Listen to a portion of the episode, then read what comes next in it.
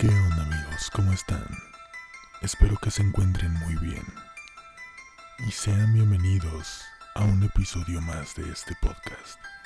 En esta ocasión trataremos temas un poco escalofriantes y tendremos dos invitadas especiales, Cassandra y Montserrat, para podernos contar de historias paranormales que les hayan sucedido.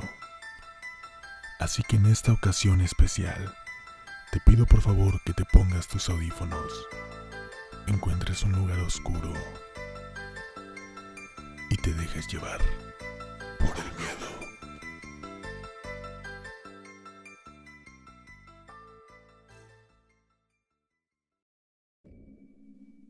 Rebeca tenía seis años de edad en 1978, cuando fue testigo de un evento aterrador que cambió su vida para siempre. Cuando yo era niña vi lo que ahora sé que se llama el hombre del sombrero, aunque claro, en ese momento no sabía lo que estaba viendo o la magnitud del asunto. En ese momento de mi vida, mi madre, mi hermana y yo vivíamos con mis abuelos de vez en cuando, debido a nuestras propias circunstancias y problemas económicos. Rebeca recuerda que otros parientes también se alojaban en la casa de sus abuelos en ese momento, teniendo que dormir en el dormitorio para invitados con su hermana. Esa noche, Rebeca y su hermana dormían en la habitación de su abuela y pronto descubrieron que no estaban solas. Mi hermana y mi abuela estaban durmiendo en la cama y yo estaba durmiendo entre las dos, con la cabeza a los pies de la cama. Tuve una terrible pesadilla, una donde los cajones se abrían y se cerraban solos y la ropa volaba por toda la habitación. Aunque ya no sé si era una pesadilla o era real. Rebeca se despertó del sueño aterrada y ella pateó suavemente tratando de despertar a su abuela, pero no pudo despertarla. Ella volvió la mirada hacia la cómoda donde pudo observar una gran silueta aterradora. Era una figura amenazante en la oscuridad. Parecía estar en la cabecera de la cama.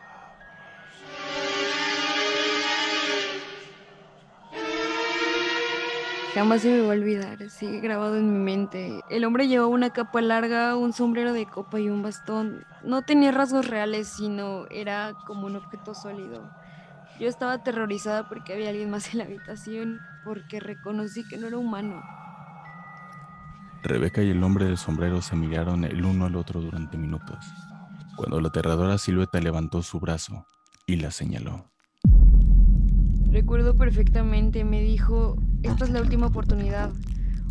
Al día de hoy me cuesta describirlo, ese sonido, pero la voz parecía plana, sin sonido residual, como si solo pudiera escucharlo yo.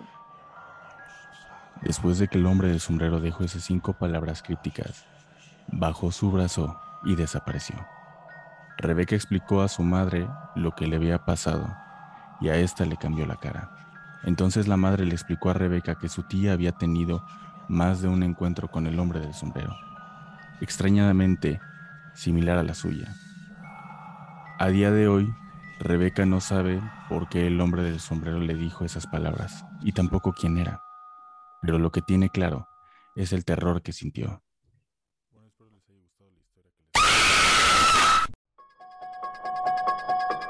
Mientras que investigábamos la historia de nuestra víctima, nos dimos cuenta que no existe en registro un origen de este ente, pues personas de todo el mundo afirman haberlo visto, algunos modificando pequeños detalles como haberlo visto con una capa, caballo o incluso un bastón. Pero si bien todas concuerdan con algo, es una sombra negra siempre vista con sombrero. Lo más cercano a un origen son los primeros casos dados en Colombia en 1857, pues fue la primera vez que se habló de este tema. Yo junto a mi equipo intentamos buscar una explicación lógica. Podríamos decir que es una sugestión colectiva, pero esta teoría se desechó rápidamente, pues no es posible ya que los testimonios vienen de todas partes del mundo, diferentes culturas, diferentes religiones, diferentes idiomas. Bueno, pues yo no creo realmente en estas cosas, en, en los fantasmas y eso, pero la verdad es que específicamente con esta leyenda, yo, yo vi al, al hombre de, de, sombrero y mucho antes de haber conocido la leyenda, de hecho la, la investigué por haber, haberlo visto. Y también mi esposa lo había visto, pero con, con años de diferencia y sin siquiera habernos contado que lo habíamos visto. O sea, cuando yo lo vi ella estaba conmigo, pero cuando ella lo vio, ella estaba sola. Y habían sido como seis años de diferencia, seis años antes de que yo lo viera. Y bueno, nosotros tenemos nuestras, nuestros testimonios de cómo fue que lo vimos.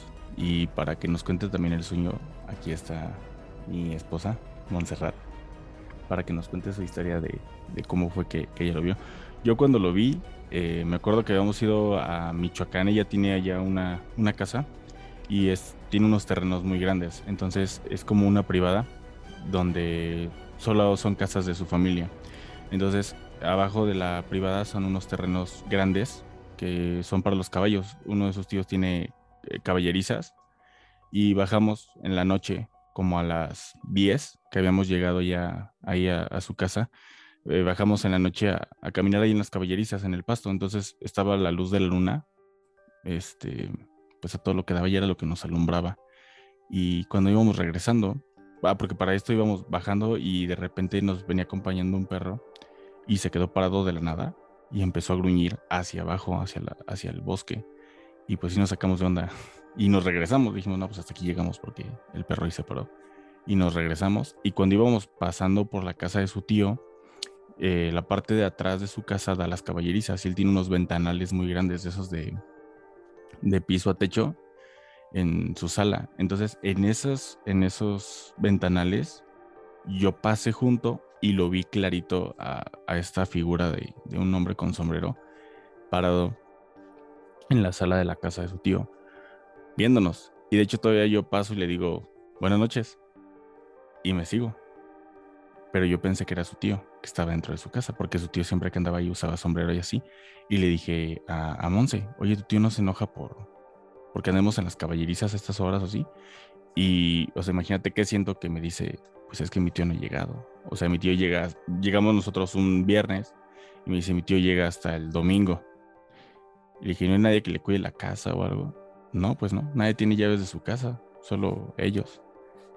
Y pues resultó que era, yo creo que este, este ente, porque es tal cual como lo describen, o sea, era una figura completamente negra, como una sombra, con sombrero.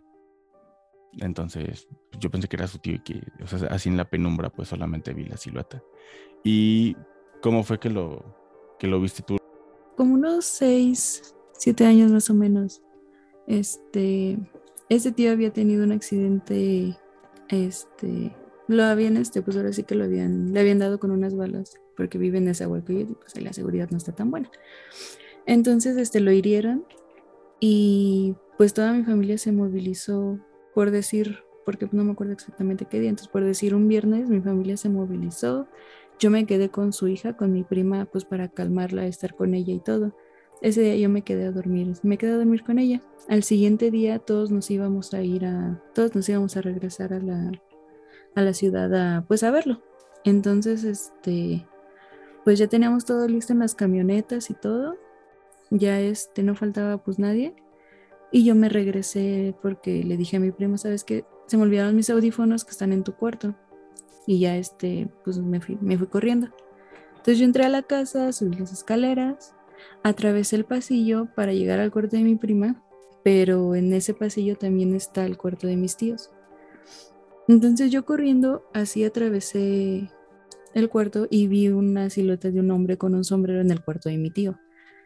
Y como que todavía no analicé porque pensé, ah, pues aquí está mi tío. Entonces agarré, pasé por mis audífonos y pues cuando, pues cuando ya bajé las escaleras, como me quedé, me quedé parada y me quedé haciendo, pues mi tío está en el hospital, o sea, y ya no faltaba nadie, o yo era la única la que estaban esperando. Y este, entonces pues como que me quedé en shock ahí en la puerta porque pues no sabía bien qué es lo que yo había visto, pero pues sí, o sea, había visto al señor con un sombrero yo en mi mente pensando que era mi tío y después recapacitando que mi tío estaba en el hospital. Y pues ya cerré la casa y me eché a correr. Bueno, ya llegando a este punto así como de las anécdotas, mencionando que estas dos anécdotas pasaron en el mismo lugar, en la misma casa. Por ejemplo, aquí queda claro que ninguno de los dos teníamos en ese momento por la cabeza un momento de miedo.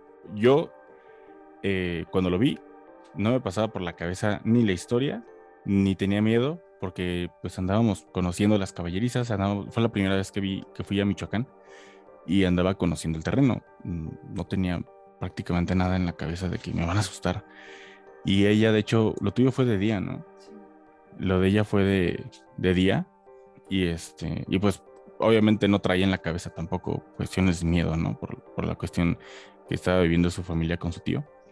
Y ahí, precisamente ahí en, en, Michoacán, en esos terrenos, pues tenemos varias anécdotas de, de, terror. Entonces, vamos a entrar ahorita como en un, un pequeño anecdotario de diferentes historias que hemos vivido entre los dos ahí. Por ejemplo, tocando igual el tema del, hombre con sombrero. Ahorita desgraciadamente pues no nos puede acompañar, pero una prima de mi esposa también lo vio. Eh, donde ella un día se levantó de, de, la cama en la noche porque quería agua. Entonces se para y se, se va a la cocina a tomar agua. Entonces, cuando va de regreso en la sala, en la ventana ve a esta, a esta persona, a este ente eh, con sombrero.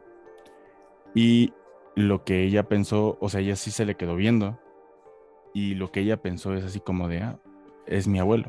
O sea, su, su bisabuelo, porque este señor, pues, falleció ahí en, en esa casa, me parece, ¿no? En en la casa de tu tía.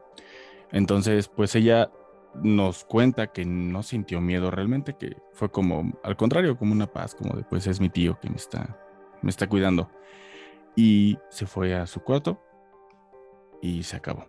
O sea, pero tampoco tenía en su mente eh, el miedo, ¿no? Porque lo dicen, es que te sugestiona. Si vas a buscar algo, te lo vas a encontrar o te va a pasar. Pero en este caso, otra vez, esta persona pues no tenía nada de, de su gestión, ni había visto películas de terror ni nada, o sea, simplemente se paró por un vaso de agua y le pasó. Y las, las tres historias pasaron en esos terrenos, dos en la misma casa y la tercera pues fue en, otra casa, pero es dentro de la misma privada de, de su familia. Y por ejemplo, la, también la primera vez que fui a Michoacán íbamos varios amigos eh, y cuando estábamos arreglando las cosas para cenar, en la casa de mi esposa es, eh, está la sala cuando entras y en desnivel subes unas escaleras pequeñas, como tres escalones, y está el comedor. Luego en el fondo está la cocina con una barra, con bancos, y nosotros estábamos preparando las cosas. Un amigo y yo estábamos en la sala recogiendo la sala. Eh, mi esposa estaba en la cocina preparando la, cena y otro amigo estaba en, la, en el comedor poniendo la mesa. Y de repente, como eso de que te quedas parado de la nada, o sea, como que todos nos volteamos a ver al mismo tiempo, y uno de los bancos que estaban en la, en la barra salió volando. O sea, no así que voló por los aires, pero como si lo hubieran pateado y se, y se cayó así como con fuerza. Y todos nos quedamos así como de, pues, ¿qué onda? ¿Qué pasó, no? Y todos buscándole, no sé, un hilito o algo porque sus tíos hacen luego bromas y no, no había nada. O sea, sí fue muy así, muy random de la nada que el banco salió volando. Y no sé tú qué, otra historia tengas de, de, allá. Pues nosotros siempre vamos a Michoacán cada que podemos. Toda mi familia pues es mucho de ella. Yo tengo unas este, primas de mi edad, entonces pues por lo general cuando estábamos más chicas nos quedábamos juntas en un cuarto. Y un, este, esas primas, el, eh, la casa de estas primas era, para empezar, era reconstruida de la primera casa de mis bisabuelos cuando estaban ahí. O sea, literalmente nada más eran tres cuartos así, este... Corridos. Ajá, corridos. Entonces, pues para salir al baño o a la cocina tenías que salir pues al patio y entrar al cuarto, entrar a la cocina, entrar al baño, etcétera. Entonces, este, una vez nos quedamos hasta tarde, pues jugando, platicando, y escuchamos correr, uno, bueno, escuchamos unos pasos corriendo afuera del, del, cuarto, o sea, como si corrieran en el pasillo, pero eran pasos pequeños, y eran como las 3 de la mañana, como para que algún este otro primo anduviera, pues ahí jugando. Entonces, pues sí nos asustamos porque, pues sí pensamos que qué podría ser. Y de repente la volvimos, bueno, volvimos a escuchar así los pasos corriendo de regreso. Y pues en ese sí no, o sea, ya nos asustamos mucho y pues decidimos dormirnos en ese momento y no salir para nada, para nada. esa pues es una. Otra también es que este hay como eh, bueno, esta otra casa de otra tía que está justo al lado. Y un día estábamos en esa casa, pues todos los primos, este, pues haciendo una fogata y platicando y todo. Y ya como a las 2, 3, pues estábamos más chicos, no nos desvelábamos tanto. Entonces ahora ya decidimos irnos a dormir. Yo me quedé con un primo a recoger, a recoger lo que faltaba. Y en eso se escuchó como si pues se arrastraran como, como si se arrastrara un metal, como si fueran unas cadenas que se empezaron a arrastrar. Y pues si nos, o sea, nos volteamos a ver y por un momento, pues mente de niño pensamos, mis tíos ya vienen a regañarnos, o sea, ya vienen a, pues sí, a regañarnos de que no nos, ajá, de que estábamos despiertos, de que no nos habíamos ido. Pero pues ya después me dice, es que se oyen cadenas y no, o sea, no se oye nada. Entonces mi primo se asomó al, a, la, a la calle, bueno, por decir así, al patio, y no había nada. Y pues cuando él se asomó se dejó de escuchar. Entonces él y yo decidimos quedarnos ahí toda la noche y ya no salir para nada. ¿Cuánto la de la camioneta? Ah, la de Unice está muy buena también. Ah, esta, este, pues sí, no, no me pasó a mí, me pasó a mi prima. Y eso porque pues, esta prima vivió un rato ahí en este, en Michoacán. Entonces, este, ella se quedaba junto con su hermana en un cuarto, igual de otra casa. Y este, pues ya nos cuenta ella que, se fue a dormir y que pues como mi otra prima también se acuesta temprano, pues que no se le hizo raro que viera el bulto así de, de ella acostada. Entonces que mi prima se acercó y le empezó a acariciar el cabello. O sea, le empezó así como a hacer piojito, le empezó a acariciar. Y pues en eso nos cuenta que su hermana tiene el cabello, bueno, en ese entonces tiene el cabello corto. Y ya cuando, o sea, le estaba así acariciando, y que dice que de repente sintió como pues su mano pasaba como por su hombro y así y ella todavía seguía como que agarrando cabello. Entonces este como que tenía el cabello más largo y que eso sí se le hizo muy raro y cuando pues iba a ver qué onda se dice como decirle, "Oye, Randy", este en eso se escuchó como si intentaran abrir la puerta y que cuando abrieron la puerta era Erandi la que iba entrando. Y dice que en ese momento cuando vio a Erandi entrando al cuarto, pues ella se, como estaba recargada en lo que supuestamente era mi prima, pues se fue, o sea, como que... Pues, se bajaron. ajá, se, se bajaron, como que ya no había nada y ella se fue, se le fue el brazo. Entonces, pues sí dice que, que no podía hablar, que, que, empezó a llorar y que no podía hablar y que mi, Erandi, o sea, su hermana se quedó así como de, ¿qué tienes? ¿Qué te pasa? Y el otro pues nada más la abrazó y así se puso, se puso muy mal pero sí dice que pues algo acarició y no era su hermana.